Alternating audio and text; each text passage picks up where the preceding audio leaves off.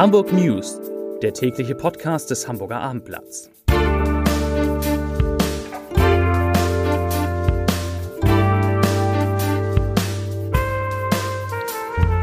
Herzlich willkommen in einer neuen Podcast-Woche. Mein Name ist Lars Heider und heute ziehen wir, ziehe ich eine Zwischenbilanz für Hamburg genau sechs Monate nach Ausbruch der Corona-Pandemie. Weitere Themen. Eine Radfahrerin wurde beim Unfall schwer verletzt. Zwei bekannte Hamburger haben neue Pläne für ihr Leben und ja, leider die ersten großen Veranstaltungen im kommenden Jahr sind bereits abgesagt. Zunächst aber wie immer die Top 5, die fünf meistgelesenen Texte auf abendblatt.de. Auf Platz 5, Sportunfall auf der Bille, war der Kapitän betrunken? Fragezeichen. Auf Platz 4, Urteil wegen PKK-Tweets, Shansu, Shansu Özdemir zahlt Geldauflage. Shansu Özdemir von den Linken. Auf Platz 3, dazu gleich mehr, Stargastronom verlässt den Sölberg. Auf Platz 2, neuer Job für Peters, ist die Kapitänsfrage beim HSV beantwortet. Und auf Platz 1 dazu auch gleich mehr. Senior überrollt Radfahrerin. Sie ist schwer verletzt. Das waren die Top 5. Ja, genau ein halbes Jahr beschäftigt uns in Hamburg jetzt die Corona-Pandemie. Das ist natürlich eine gute Zeit, mal Zwischenbilanz zu ziehen. Und die, die bringt einige erstaunliche Ergebnisse. Denn Diejenigen, die sich in Hamburg mit dem Virus angesteckt haben, die sind überraschend jung. Unter den gut 3000 Hamburger Männern etwa, die bisher betroffen waren, stellen mit 560 Fällen die Achtung 20 bis 29-Jährigen die größte Gruppe, gefolgt von den 50 bis 59-Jährigen, das sind 524 Fälle, und den 30 bis 39-Jährigen. Bei den Frauen, da ist das ähnlich. Hier sind die 30 bis 39-Jährigen mit 528 Fällen am stärksten vertreten, gefolgt von den 20 bis 29-Jährigen. Wie kommt das? Da gibt es natürlich eine Erklärung dafür. Als Erklärung gilt die Mobilität dieser Altersgruppen. Während im März viele Skifahrer das Virus unter anderem aus den Alpen mit nach Hamburg gebracht hatten, spielen jetzt auch beim Wiederanstieg der Zahlen im August Reiserückkehrer eine wichtige Rolle. Ich habe mehrfach darüber gesprochen, insbesondere junge Partytouristen und Familien, die auf dem Balkan oder in der Türkei im Urlaub waren, brachten das Virus von dort mit. Nicht ganz neu, aber durch die Zahlen, durch unsere Analyse jetzt einmal mehr belegt. Kinder sind in Hamburg vergleichsweise selten von Corona betroffen. Insgesamt wurden nur 143 Mädchen und Jungen bis zu neun Jahren bisher mit dem, haben sich bisher mit dem Coronavirus infiziert in Hamburg. Das sind wenige. Auffällig an der regionalen Verteilung der Infektion in Hamburg ist, dass der Bezirk Hamburg Mitte überproportional stark betroffen ist mit 381 Infizierten pro 100.000 Einwohnern liegt Mitte deutlich vor allen, anderen, vor allen anderen Bezirken, insbesondere vor Schlusslich, wenn man sagen, Bergedorf, dort kommt man auf 186 Infizierte je 100.000 Einwohner.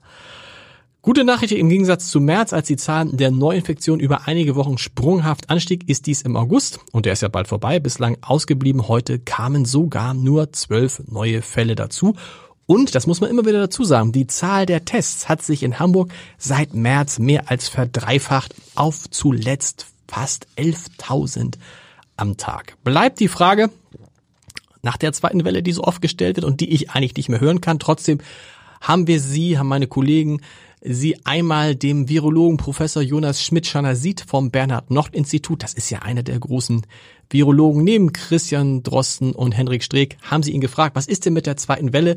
Und Professor Jonas Schmidt-Schanasit, der geht nicht trotz der Zunahme der, von Infektionen in den letzten äh, Wochen, geht nicht davon aus, Achtung, dass es im Herbst in Hamburg zu einer sehr starken Ausbreitung des Coronavirus kommen wird.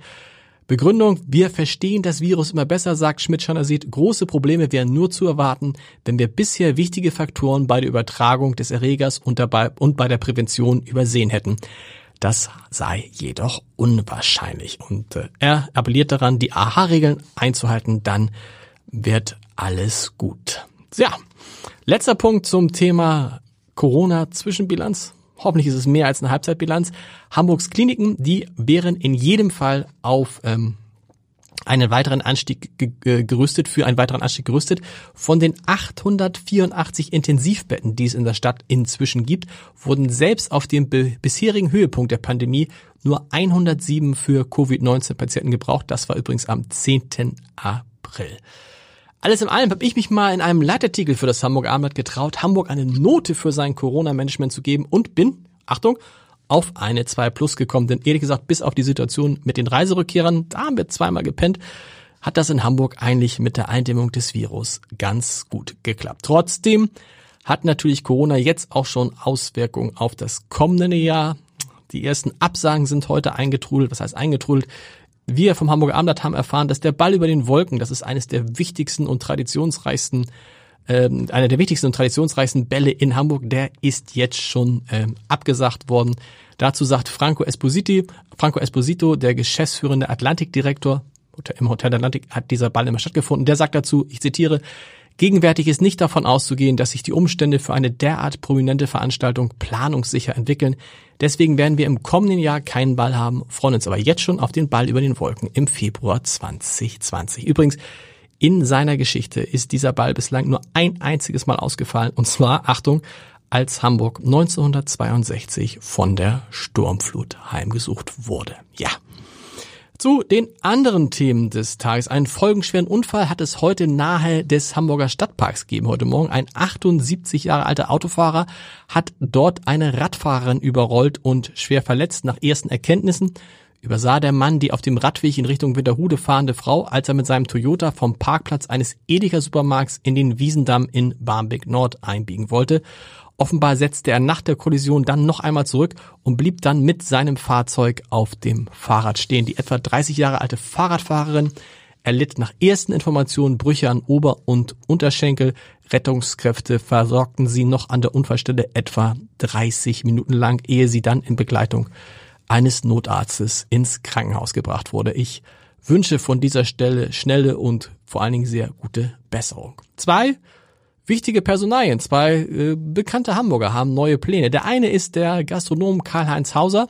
Da haben wir im Hamburger Abendblatt schon im vergangenen Jahr berichtet, dass er wohl nicht mehr lange auf dem Sülberg im Blankenese sein Fünf-Sterne-Hotel und die Restaurants Seven Seas und Deck 7 betreiben wird. Ja, und heute ist es nun endgültig bekannt gegeben worden, hat Karl-Heinz Hause endgültig gesagt, dass er sich nach 38 Jahren in der Gastronomie und nach 20 Jahren auf dem Sülberg dort zurückziehen wird. Mal gucken, was er anderes macht. Er hat noch ähm, zwei weitere Lokale in Rastatt und Frankfurt und es gäbe bereits viele neue Angebote. Er will noch anderthalb Jahre auf dem Sülberg bleiben, Karl-Heinz Hauser, und dann ist Schluss. Schluss als Justizsenator hat Tilt Steffen ähm, am Ende der vergangenen Legislaturperiode gemacht, mehr oder weniger freiwillig, und hat den Platz als Justizsenator für seine Parteifreundin Anna Gallina geräumt.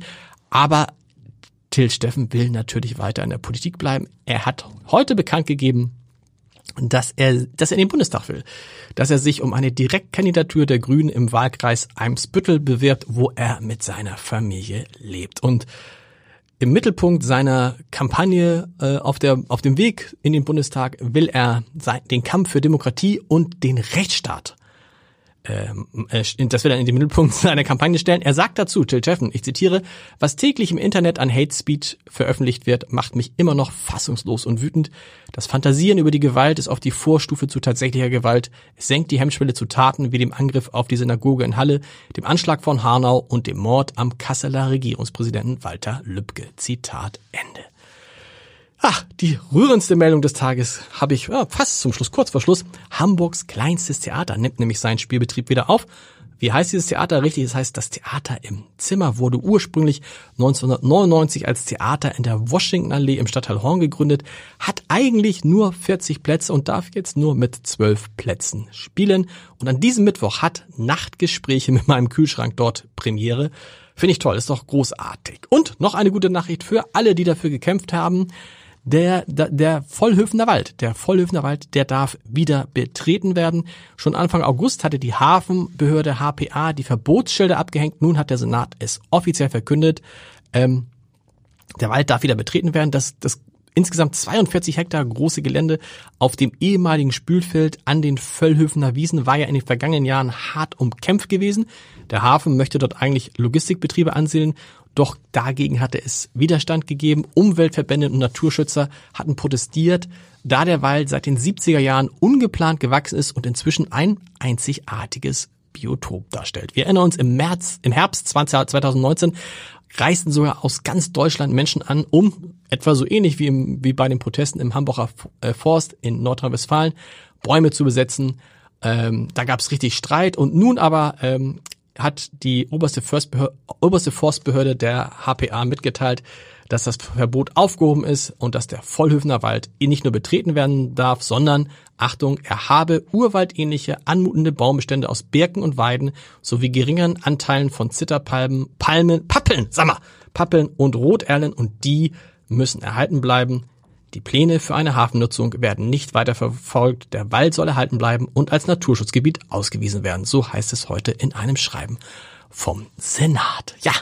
Zum Schluss wie immer der Leserbrief des Tages. Da geht es mal wieder um Corona und die äh, auch von Hamburg favorisierten Maßnahmen gegen Reiserückkehrer, nämlich dass wer in ein Risikogebiet reist, dann künftig zu Hause in Quarantäne gehen muss, sich dann nach ungefähr einer Woche testen lassen kann und für diese Zeit im Zweifel keine Lohnfortzahlung bekommt. Dazu schreibt Norbert Richter, ich zitiere. Die bisherigen Corona-bedingten einschränkenden Maßnahmen mögen mit Ausnahmen noch auf weitgehende Akzeptanz gestoßen sein. Furchtbar. Mit der neuen verschärfenden Maßgabe, nach Rückkehr aus sogenannten Risikogebieten verpflichtend eine 14-tägige Quarantäne antreten zu müssen, bei parallel drohendem Verdienstausfall haben die Regelungen eine neue Qualität erreicht. Hier wird undifferenziert und ohne Maß mit einer Keule gedroht, die das einsichtige Verhalten vieler Bürgerinnen auf eine harte Probe stellt. Eine Reisewarnung ist noch kein Reiseverbot.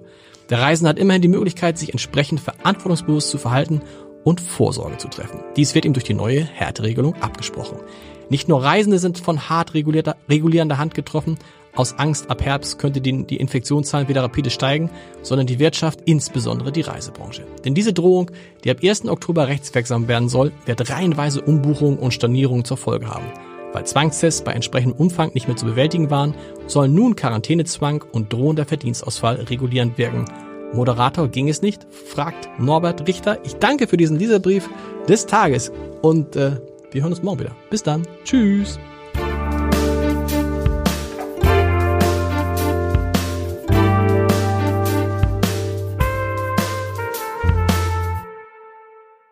Weitere Podcasts vom Hamburger Abendblatt finden Sie auf abendblatt.de slash podcast.